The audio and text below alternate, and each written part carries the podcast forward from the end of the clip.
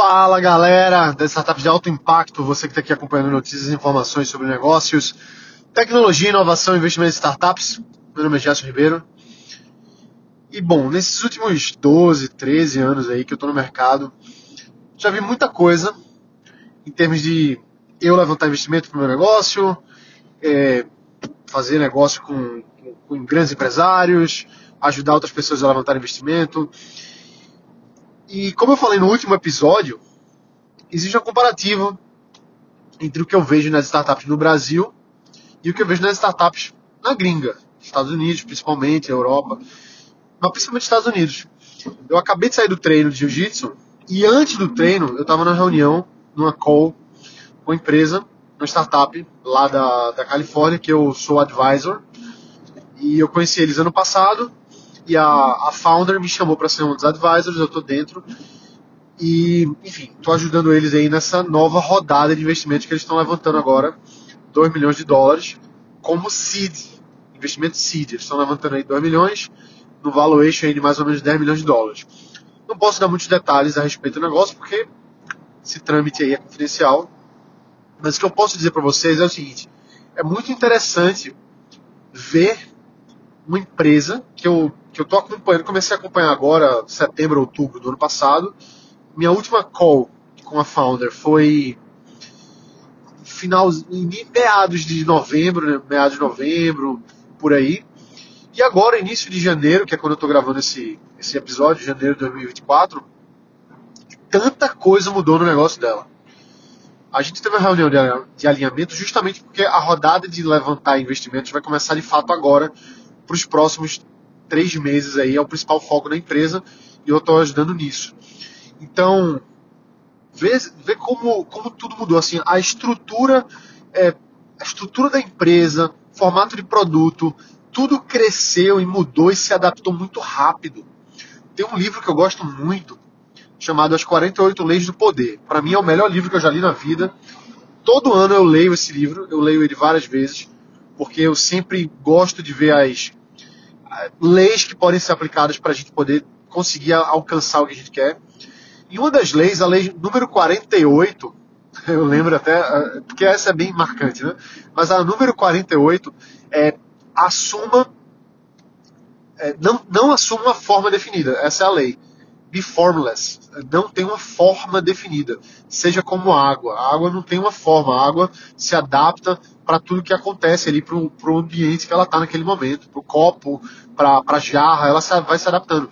Então, é muito bonito, muito legal ver uma startup que está se adaptando às novas mudanças. Então, essa startup, em pouquíssimo tempo, em dois meses e pouco, ela mudou muito termos de produto, em termos de processos, em termos de, é, de jurídico dentro da empresa, termos de contratos, a formatação que eles estão levantando investimento mudou. Então, é, é, uma, é, uma, é uma necessidade que a gente tem de assumir essa forma e de ter agilidade nessa mudança. A gente está trabalhando já faz um bom tempo com o desenvolvimento enxuto, lean startup, startup lean, startup enxuta, desenvolvimento ágil. E tudo isso serve, não é, não é só porque assim, é o padrão, e tal, mas é, é porque realmente a gente precisa ter uma ação rápida e ágil de mudança de negócio para que a gente consiga ser relevante e atingir nossos objetivos. Eu estava conversando com um outro amigo meu de Nova York, amigão meu. A gente saiu muito lá no Chinatown, a gente fez um, uma, uma demos uma baita uma volta lá em Chinatown, ele levou a gente para conhecer um bocado de coisa e tal. Muito legal. E é um cara que eu conheço aí uns. Cara, 10 anos, vai fazer 10 anos que a gente tá junto aí. É, e ele é americano-asiático, né?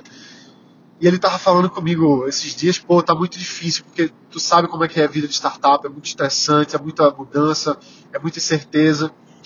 E, é, e realmente é. Realmente é. Eu, eu vejo um erro, na minha visão, tá? Quem sou eu para dizer que é alguma coisa errada? Mas para mim é um erro. Eu enxergo como erro empresas no Brasil que estão querendo se lançar, estão querendo se desenvolver, e elas não se adaptam. Ao mesmo tempo, você não deve dizer sim para todas as mudanças. Tem um grande amigo meu, que é um cara que eu admiro em vários aspectos, é um empresário é, famoso, tá? Um cara que eu admiro muito, mas é um cara muito desfocado. Ele tem várias empresas, vários negócios, e sempre é uma coisa nova, sempre é um, uma ideia nova, e falta um direcionamento para uma coisa. Então não é só a gente, ah, vou mudar por mudar, vou inovar por inovar, vou fazer diferente, vou fazer diferente. Não, a gente precisa ter um plano. Essa, essa founder aí que eu falei, dessa empresa, dessa startup que eu, que eu tô como advisor, que eu sou advisor lá, é, eles estão, eles eles precisaram se adaptar. Eles precisaram, senão o negócio não ia dar certo. Então a gente precisa ter essa mentalidade de agir. Não é sair mudando o tempo todo, não é se desesperando com os incêndios que vão acontecendo. Não, a gente precisa saber para onde a gente vai e conseguir ter planos ágeis de ação. Plano ágil de ação, que significa que eu vou me planejar. Porque isso é um erro também que o pessoal pensa assim, ah, startup não planeja, startup é vai indo e vai indo e vai descobrindo. Não é bem assim. A startup ela sabe para onde ela quer ir, ela traça um plano rápido de execução e ela vai em processos ágeis buscar atingir aquilo ali. Se mudou, se as intempéries, se a incerteza, aí você adapta, você muda o plano, você ajusta.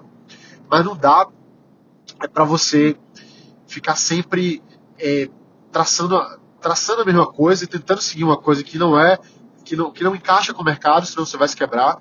E ao mesmo tempo não é fazer tudo ao mesmo tempo que você também vai ficar é, numa situação complicada, porque você acaba não sendo bom em nada.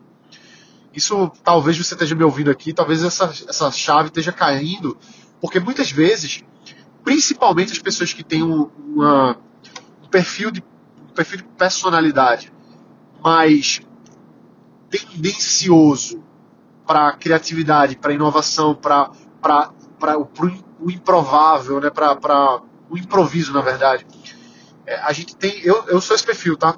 Só para deixar claro aqui, eu tenho esse mesmo perfil. Eu tenho essa dificuldade de colocar no lugar. Eu tinha, né? Hoje em dia, a gente vai amadurecendo, a gente vai descobrindo as nossas, os nossos pontos fracos, a gente vai vendo, pô, eu, eu sei que eu tenho essa, que eu tenho esse viés, então eu vou começar a agir em cima disso. Então, mas assim, o que eu quero dizer é, talvez você que esteja me ouvindo aqui, você tem muitas ideias, você quer fazer mil coisas, mas você sabe que não dá para fazer tudo. E, e, assim, a gente precisa sair cortando. Às vezes dói cortar, cortar na carne, para a gente não fazer tudo ao mesmo tempo. Porque senão a gente não vai pro caminho que a gente quer ir. Entendeu? Mas eu fico impressionado, cara. Eu fico impressionado com o poder de execução dos americanos, principalmente. São realmente. É, não é à toa que a maior. É, é, o, é o país mais desenvolvido economicamente do mundo, não é à toa. Existe uma cultura deles. Cara, tem, tem milhões de críticas a fazer os Estados Unidos, tá bom? Tem milhares de críticas a fazer os americanos. Mas a gente não pode negar que os caras sabem fazer negócio. Eles são rápidos de fazer negócio. São ágeis de fazer negócio. Então a gente tem que ter essa mentalidade também de, de fazer rápido, fazer ágil, fazer acontecer. Eu mais uma vez, engraçado, velho. Isso aí é uma questão cultural, vai de região para região, no Brasil, né, no mundo, mas enfim, é, eu, eu, estou lançando um projeto pessoal, um projeto pessoal chamado Almoços Lucrativos. O que, que são os almoços lucrativos? São almoços que eu me reúno com pessoas e é um almoço normal, não tem nada demais, não tem nenhuma, não tem nenhuma pompa mas é um almoço para falar sobre a vida, falar sobre negócio. E eu estou fazendo isso de forma até em segredo. Quem está sabendo primeiro são vocês aqui. Os almoços lucrativos é um, é um projeto pessoal que eu lancei que é secreto, as pessoas não sabem o que eu estou fazendo, mas eu convido algumas pessoas para almoçar porque eu quero trocar ideia de negócio com elas. Então eu, eu marquei com várias pessoas recentemente. Eu marquei agora com dois amigos meus faz tempo que eu não vejo eles. Dois empresários, pessoal ocupado, sim, pessoal ocupado, viaja, trabalha, empresa e tal. Mas engraçado, porque assim, é aquele negócio, vamos marcar. Ah, vamos marcar. Eu falei com os dois, vê que coisa interessante, né? isso é cultural. Com os dois eu falei para eles assim, olha, vamos almoçar semana Você vai estar aqui na cidade semana que vem? Tô, beleza. Então, vamos deixar marcado o nosso almoço para semana que vem? Bora, tá bom pessoal some. e o pessoal some. Então, assim, é, por um lado, a gente vê que é uma, é uma coisa de falta de prioridade nas pessoas, porque, pô, tá corrido, tem outras coisas para resolver e tal. Mas, ao mesmo tempo, a gente, quando trata de, de almoço, de, de, encontrar outros empresários, eu pelo menos enxergo assim, pô, eu vou me encontrar com um empresário, eu, eu tenho muito a ganhar com aquilo ali. Porque, independente do nível que a pessoa esteja, eu tô aprendendo pra caramba, porque eu tô aprendendo com o erro dele, eu tô aprendendo com o acerto dele, eu tô vendo o que que ela fez, o que que foi, enfim. Então, essas coisas, é, na minha cabeça, dos Estados Unidos, quando eu marco um café, o café acontece, entendeu? Marquei o café com essa founder, pô, aconteceu no, no dia seguinte. Vamos encontrar amanhã, bora, puf, já aconteceu. Outro cara, vamos, vamos fazer um café tal dia, puf, aconteceu. Um, um japonês também que eu conheci, um investidor japonês. No outro dia, pá, a gente marcou e fez. Então, assim, é outro ritmo. O ritmo de business em Nova York, por exemplo, que é onde eu estou frequentando mais nos últimos tempos, é um ritmo muito mais aquecido e interessado do que muitos locais regionais no Brasil. São Paulo não tem tanto disso. São Paulo é uma pegada mais, mais bruta. Vamos, vamos marcar, rodou e vai, pronto. Porque é uma pegada mais business, mais negócio, vamos fazer acontecer.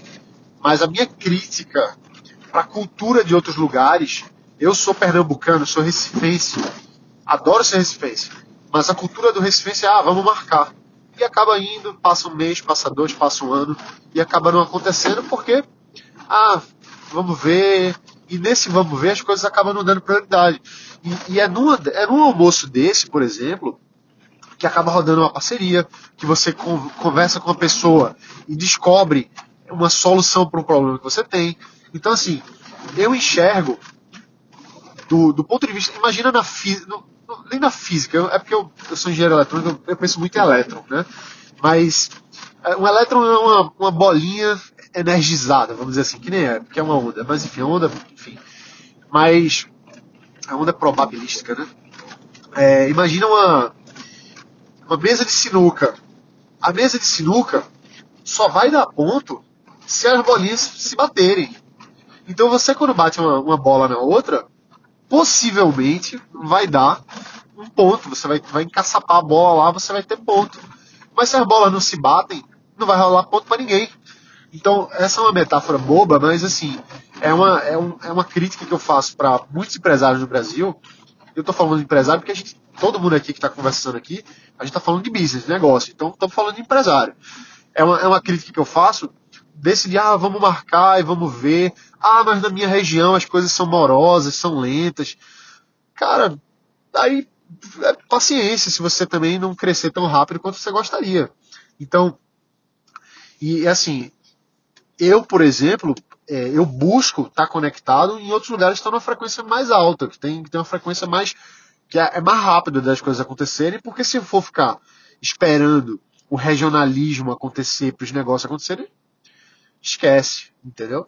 Então, é o que eu falo, pô, viaja para fora, se conecta com pessoas de outros lugares, vai para grupos de mastermind, vai para grupos de vinho, é, vai para vai para almoços lucrativos, vai para vai, vai os cantos, cara, para se conectar com as pessoas certas, entendeu? E assim, é, isso é o que faz a gente conseguir sair da nossa casinha e a gente ter uma visão mais 360 graus do todo. Porque senão a gente fica só na mesmice, a gente não consegue, a gente fica com um cabresto, olhando só para frente, a gente tem que olhar para trás, a gente tem que olhar para os lados, a gente tem que ter uma visão mais 360. É assim que se faz negócio. Eu, eu vi um, um vídeo no YouTube muito legal. Esse vídeo, assim, pô, me apaixonei. Se brincar, eu vou até baixar. Se, quando aparecer de novo, eu vou baixar esse vídeo. Que é um cara é, entrevistando outro, uma, um cara nos Estados Unidos, em Nova York especificamente. Ele pergunta assim: ah, o que é que você faz? Aí esse senhor, ele fala assim, ah, eu sou, eu sou dono de navios. Ah, cara, dono de navios. Quantos navios você tem? Ah, eu tenho uns 1.500 navios. Um negócio assim, 300 navios, sei lá. Era muito navio. Ele, pô, e como é que você começou esse negócio? Aí ele foi aqui. Eu tava andando, de repente, encontrei com uma pessoa e surgiu essa proposta de negócio e a gente começou e hoje eu tô aí até hoje. Tô fazendo isso até hoje. E ganhei muito dinheiro, sou rico tal. Então, porque, pô, você tem que estar no lugar certo na hora certa. Não adianta você estar num lugar que você acha confortável E eu falo isso até para mim mesmo, tá? Porque muitas vezes é muito confortável estar nos lugares que a gente está. Poxa, amigos de infância, pessoas que eu conheço há tanto tempo, outros lugares, outras culturas. A gente tem esse medo. Mas, cara, a gente precisa quebrar essas barreiras. E eu falo isso para mim mesmo, assim, pô, eu preciso muitas vezes quebrar. E olha que eu busco isso já há muito tempo. Então, é feito. Tem, tem uma frase que, fa, que fala. Eu não, não sei exatamente a frase, mas diz mais ou menos assim. Que Deixa eu ver se eu, eu. Eu vou errar, tá? Eu vou errar, mas vocês vão me perdoar aqui o erro poético. Mas é como se fosse assim. É, Picasso precisava, sei lá, de Paris, né? É, não sei quem precisava de Londres, não sei quem precisava de Nova York para se desenvolver. Ou seja, você pode ser a, a, interpretação dessa dessa frasezinha que eu falei muito mal falado aqui mas a, a interpretação é o seguinte: você pode ser o maior artista do mundo, mas você precisa estar no lugar certo que vai te, que vai fazer o teu trabalho florescer.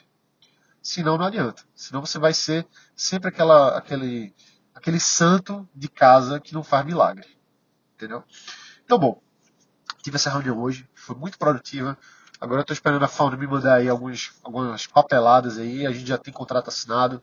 Vamos assinar mais um contrato aí do, do programa de advising para ela. E estou esperando algumas informações para correr atrás de investidores, né, que eu tenho contatos na Califórnia, em outros lugares também. Vou estar tá ativando algumas redes que eu tenho para a gente ajudar ela a levantar esses 2 milhões de dólares. E, e, é um potencial muito grande, eu acredito no negócio dela, acredito que vai fazer uma grande diferença. Se, não, se eu não acreditasse, eu não estaria junto. E é, toda vez que eu saio de reunião dessa, quando é proveitosa efetuar essa, quando eu enxergo, chega, saio energizado. Espero que você tenha ficado um pouco energizado também, que você tenha é, absorvido um pouco aqui. Do, espero que eu tenha conseguido passar para você a energia que eu tô. E é, bom, bota para quebrar. A gente, a gente se vê aqui na próxima. Valeu!